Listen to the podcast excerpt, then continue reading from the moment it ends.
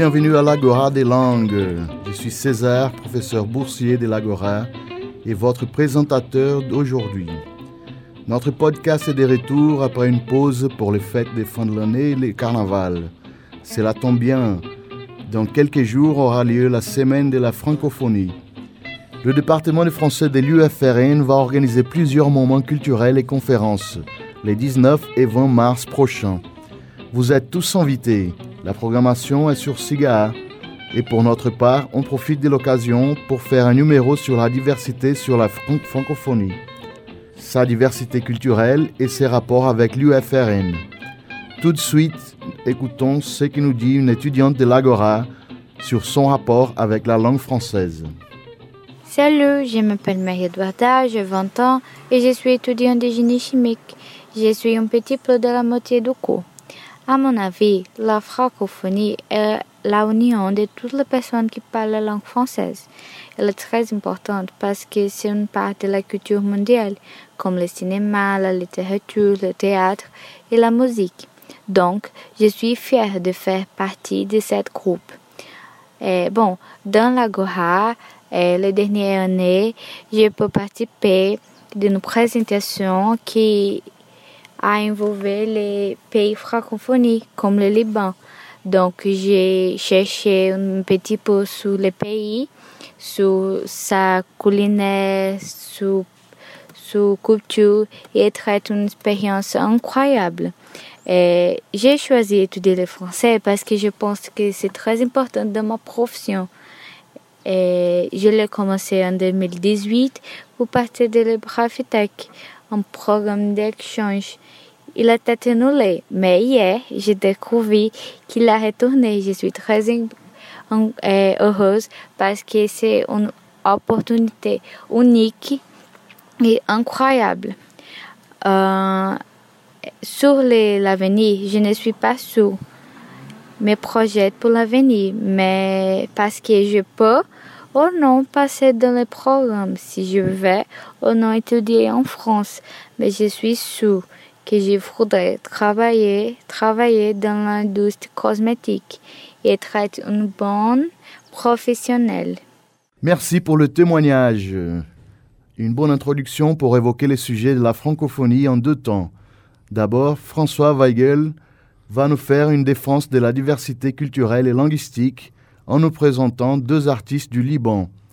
Puis nous interrogeons Marcio, directeur du secteur des relations internationales de l'UFRN, qui nous parlera des liens entre l'UFRN et les mondes francophones. François, c'est à toi. Merci César et bonjour à tous. Alors, euh, je me présente d'abord, je suis François Weigel, vous m'avez déjà entendu, coordinateur de l'Agora. Et si j'avais euh, à dire ce qu'est la francophonie, eh bien, je dirais bien sûr qu'il s'agit de la communauté des locuteurs en français, au-delà même du contexte politique et de l'Organisation internationale de la francophonie, mais je n'en aurais pas dit assez. La francophonie, aujourd'hui, ne peut se défendre et être valorisée sans une vision d'ouverture et d'accueil de la diversité. Sans quoi la francophonie est un concept creux, ou alors même porteuse euh, d'une dimension néocolonialiste, ce qu'il faut fuir à tout prix. Et je voudrais éclairer cette diversité par la pensée d'un écrivain libanais que j'aime beaucoup, Amin Malouf. Alors, euh, le Liban, César, a été pendant quelques années euh, sous mandat français, après la Première Guerre mondiale. Et euh, aujourd'hui, la langue officielle est l'arabe, mais le français a encore une place assez importante, et c'est notamment une langue présente dans la Constitution, par exemple. Euh, le Liban est un tout petit pays à la lisière de la mer Méditerranée, avec une diversité de langues extraordinaire et une diversité de religions. C'est un pays, un multiconfessionnel euh, où chaque euh, représentant de religion est présent dans le pouvoir, au poste important du pouvoir, pouvoir législatif, pouvoir exécutif et judiciaire. Alors j'imagine aussi, César, que tu connais la nourriture du Liban. Et ici à Natal, tu as sans doute euh, peut-être pu fréquenter le rachid, n'est-ce pas? Oui, je connais les kibs, le kebab. Euh, en France, en plus, le, la culinaire arabe est, surtout présente dans la nourriture des rues, surtout les kebabs. Et ça me manque beaucoup, ça. Exact. Moi, j'apprécie énormément le houmous et les falafels qui sont typiquement euh, libanais. Euh, eh bien, dans la cuisine du Liban, justement, on devine ces différentes influences de plusieurs pays de la Méditerranée. L'influence grecque, euh, l'influence arabe. Il y a vraiment cette diversité culturelle qui apparaît notamment dans la cuisine du Liban.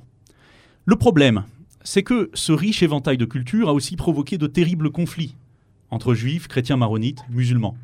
Euh, je donnerai pour seul exemple les massacres terribles de Shatila et de Sabra dans les années 80, massacres perpétrés par les chrétiens à l'encontre euh, des musulmans sous le regard euh, des juifs. Eh bien, c'est en réponse à toutes ces violences que Amin Malouf, l'écrivain dont je vous parle aujourd'hui, a écrit en 1998 Les identités meurtrières. Malouf est le produit de cette diversité, de par ses origines familiales. Il parle aussi bien l'arabe que le français, langue dans laquelle il écrit. Et il a vécu en France plusieurs années. Alors, pour vous parler de Malouf et de son texte Les identités meurtrières, rien de mieux que de lire un extrait.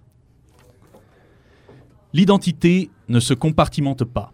Elle ne se répartit ni par moitié, ni par tiers, ni par plage cloisonnée. Je n'ai pas plusieurs identités. J'en ai une seule, faite de tous les éléments qui l'ont façonnée, selon un dosage particulier qui n'est jamais le même d'une personne à l'autre. Ce sont des phrases qui peuvent paraître simples, mais euh, Malouf écrit véritablement à partir de sa situation, de la situation de son pays, et euh, ce sont des phrases qui nous marquent d'autant plus. Et la partie très intéressante de son livre, c'est la partie linguistique, où il explique, il, fait vraiment une défense de la diversité linguistique, non pas seulement de l'anglais, mais également du français, mais également de l'arabe et d'une série de langues. Et euh, il engage tous les citoyens finalement à nous faire profiter de leur diversité linguistique et à préserver ces cultures à travers euh, les langues. Donc voilà le message que je voulais faire passer aujourd'hui et qui, à mon sens, doit être le fil conducteur de nos représentations de la francophonie. Et un tout dernier exemple de cette diversité nous est fourni à travers la musique. Alors, Ibrahim Malouf n'est autre que le neveu d'Amin Malouf. Et Ibrahim Malouf, je ne sais pas si vous connaissez, mais c'est un trompettiste formidable qui euh, vit aujourd'hui en France, qui est né au Liban. Et on l'écoute ici, dans un mélange de jazz et de rap, avec un chanteur-rappeur qui s'appelle Oxmo Puccino et qui euh, est d'origine malienne, lui aussi vit en France. Et euh, on va les entendre dans une chanson qui mêle plusieurs genres musicaux, le hip-hop, le jazz, mais aussi la littérature, puisque euh, les paroles s'inspirent très librement d'Alice au Pays des Merveilles. Donc là, on est dans une dimension intertextuelle, et je crois que juste après, nous aurons un invité qui s'appelle Marcio Venicio Barboise, et qui est spécialiste de l'intertextualité euh, en tant que critique littéraire. Allez, on écoute La Porte-Bonheur.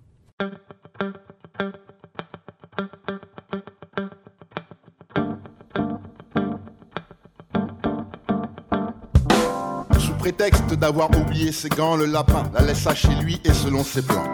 Elle devait tomber sur un cadeau sans égal. Au lieu de ça, Alice trébuchait s'étale. Elle passa au milieu de la surprise dans le salon. Son humeur prit la taille d'un melon. Gêné, le museau collé derrière la vitre, se prépare le départ de météorite d'un lapin comme l'âne batté. Après avoir offert ce cadeau raté, c'est la porte-bonheur, jamais vue de la plupart. Il fallait frapper pour entrer nulle part. On un rien de tout et de tout, quelque chose d'inutile. Fiez-vous à vos doutes et le goût de la vie devient volatile du tout au tout. Un rien de tout et de tout, quelque chose d'inutile. Fiez-vous à vos doutes et le goût de la vie devient volatile du tout au tout.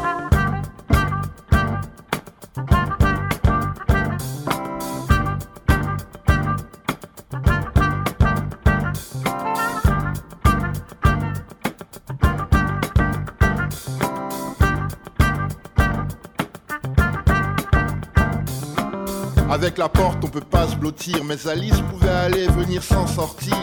Se fâcher, la fermer à double tour. L'appeler, pas souci si se perdent les clés. contre l'improviste, y a une sonnette. Besoin de liberté, elle peut rester ouverte.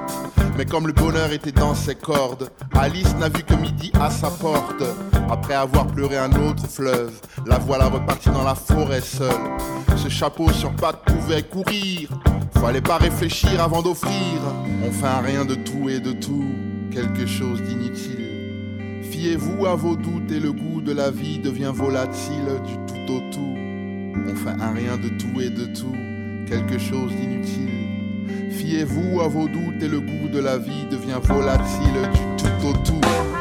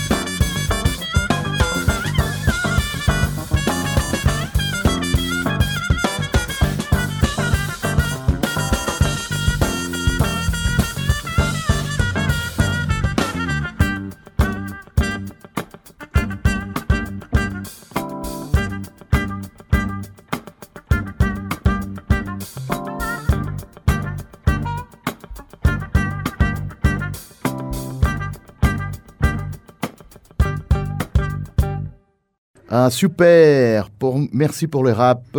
Bon exemple de la diversité culturelle de la francophonie. Et à l'UFRN alors, où en est la francophonie dans notre université? Adja, pour mieux répondre à ces questions, tu as invité Marcio Venicio Barbosa, professeur de français et directeur du service des relations internationales. Bonjour, je suis Adja, professeur boursier de l'Agora. Marcio, je vais commencer par une question très générale. Quels sont les programmes d'échange de l'UFRN tournés vers le pays francophone?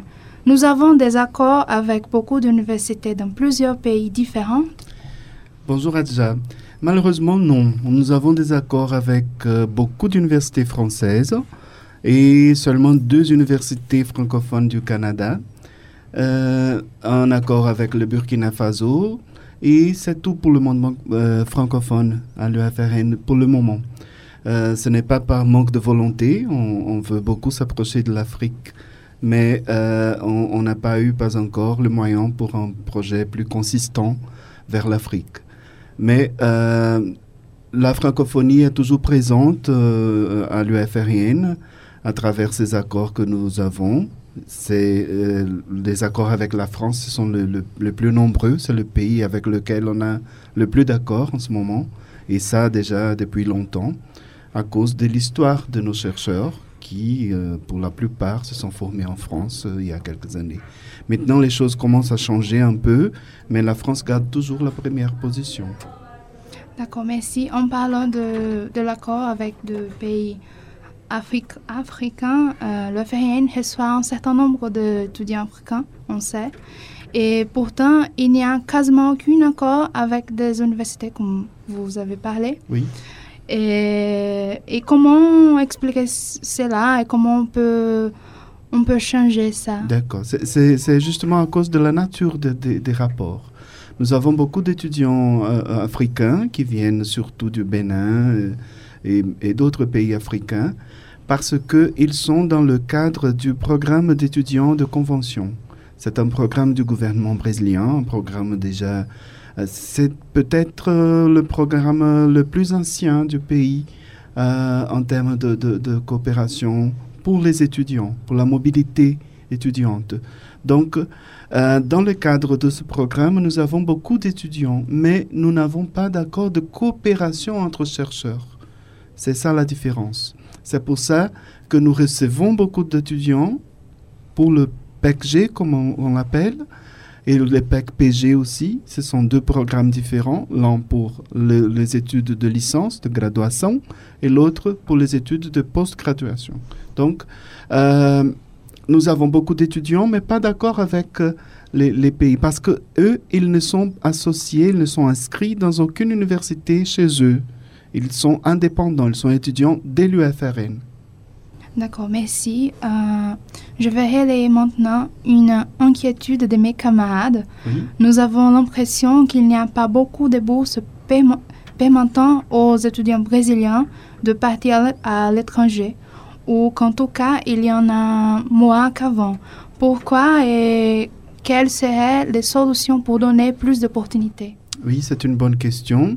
Et elle, elle révèle pas seulement une inquiétation des étudiants, mais une grande, je dirais pas une injustice, mais un déséquilibre dans l'offre de bourse dans le pays.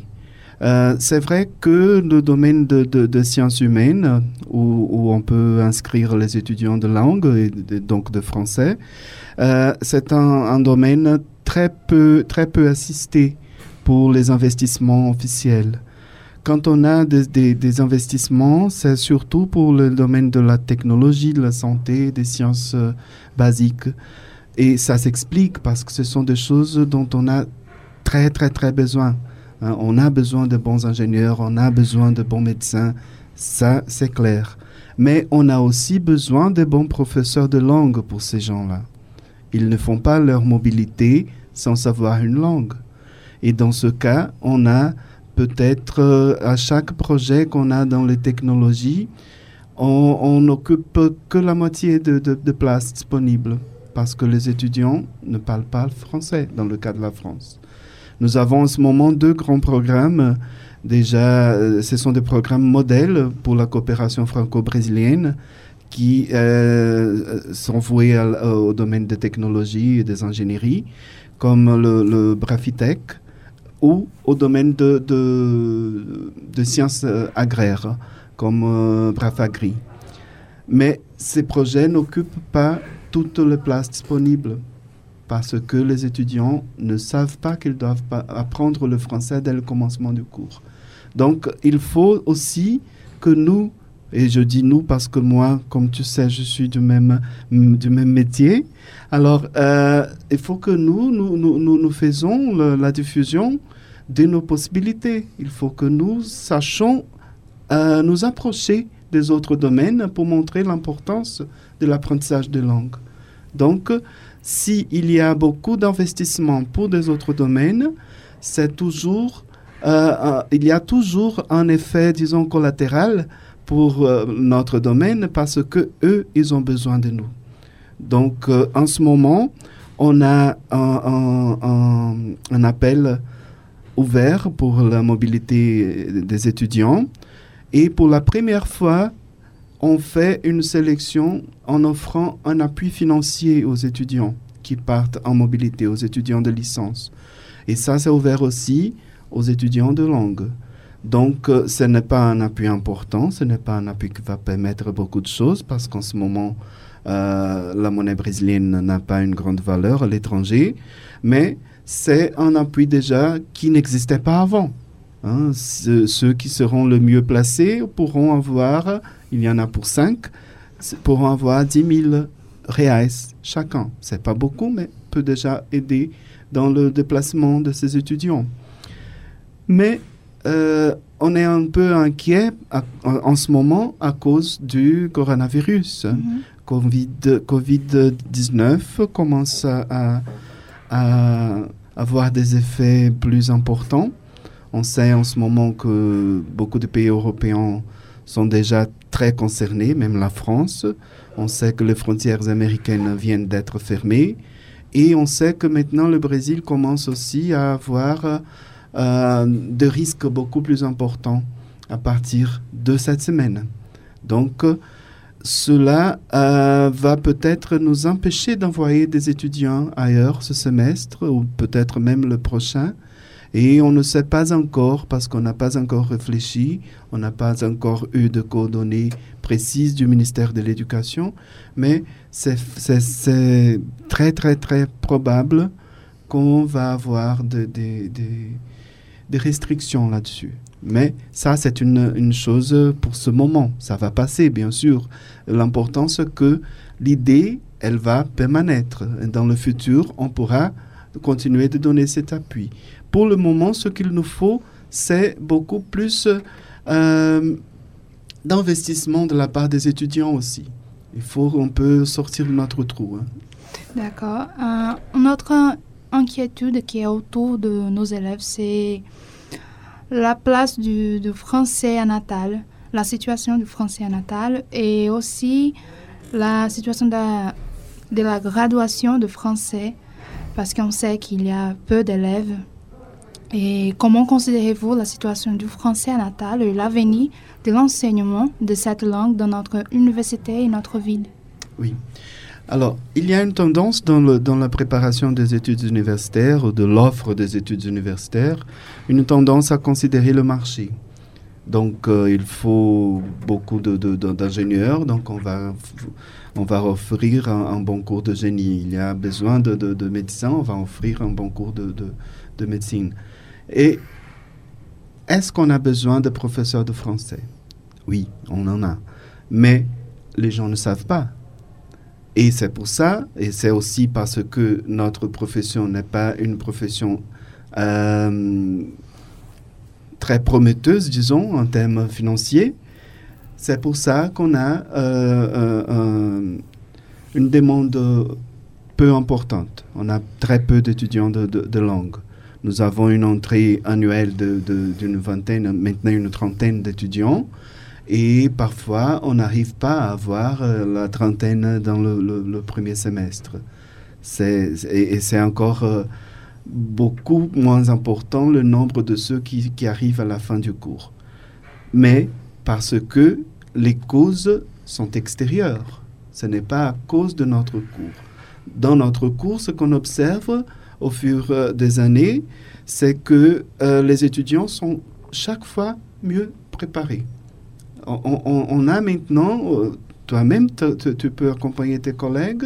On en a trois qui partent en France comme professeurs assistants. Hein. Ça, euh, c'est quelque chose d'inattendu.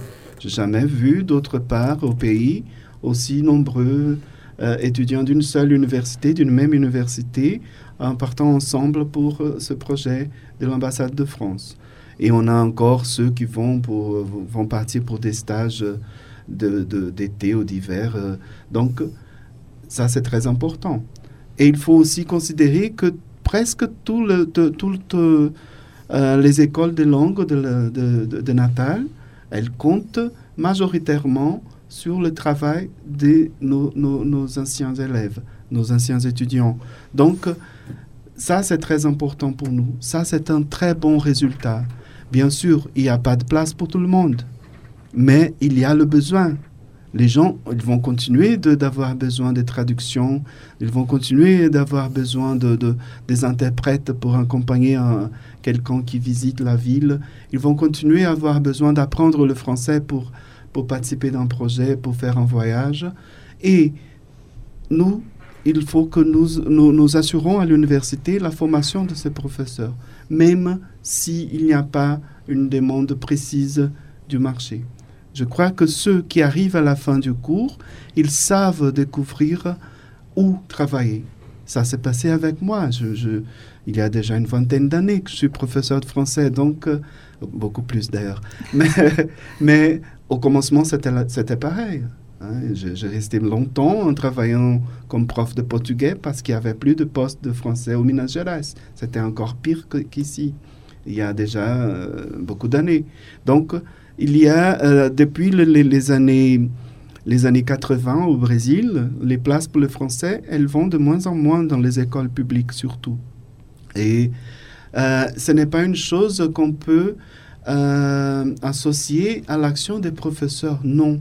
C'est une volonté politique qui nous manque, c'est une vision de futur de nos, de nos gouverneurs qui nous manque, de, de décideurs de ce pays qui ne voient pas d'importance dans l'apprentissage des langues.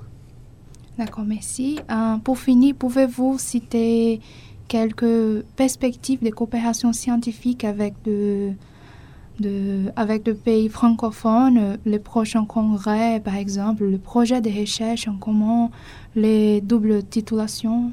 Oui, tout ça c'est possible. Nous avons déjà des doubles titulations dans le domaine de, de, de, de l'ingénierie, euh, surtout chimique, avec la France. Nous avons de, de, projets de coopération dans plusieurs domaines, comme la sociologie, l'anthropologie, nous-mêmes dans la littérature, la linguistique, l'analyse du discours. Tout ça, c'est des domaines, et même les neurosciences.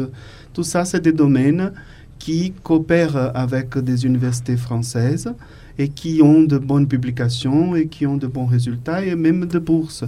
Nous avons des professeurs qui participent à des projets Erasmus euh, avec des consortiums d'universités européennes, dont des universités françaises.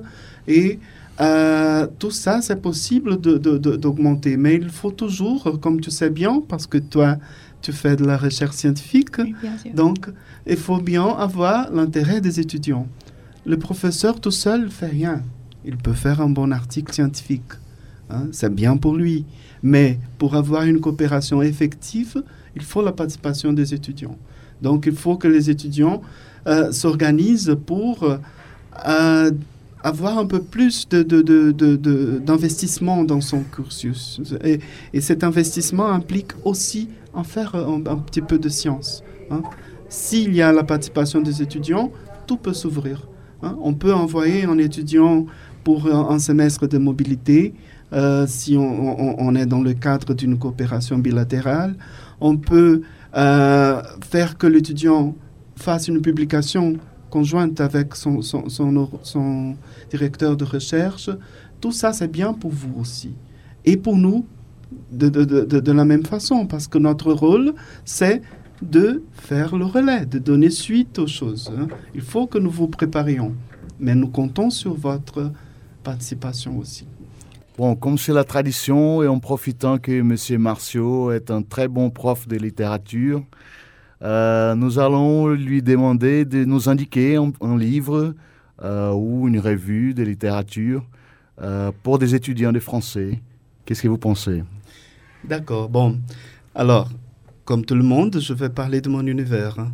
Vous savez que, que, je fais des recherches sur Roland Barthes et nous sommes maintenant dans une euh, situation où les, les positions politiques, elles font un pas très grand en arrière, malheureusement. Et je, je suggère que pour la lecture, nous, nous, nous, nous, fassions de même, un pas en arrière pour reprendre par exemple les mythologies de Roland Barthes, pour recomprendre les choses qu'il nous a expliquées il y a longtemps.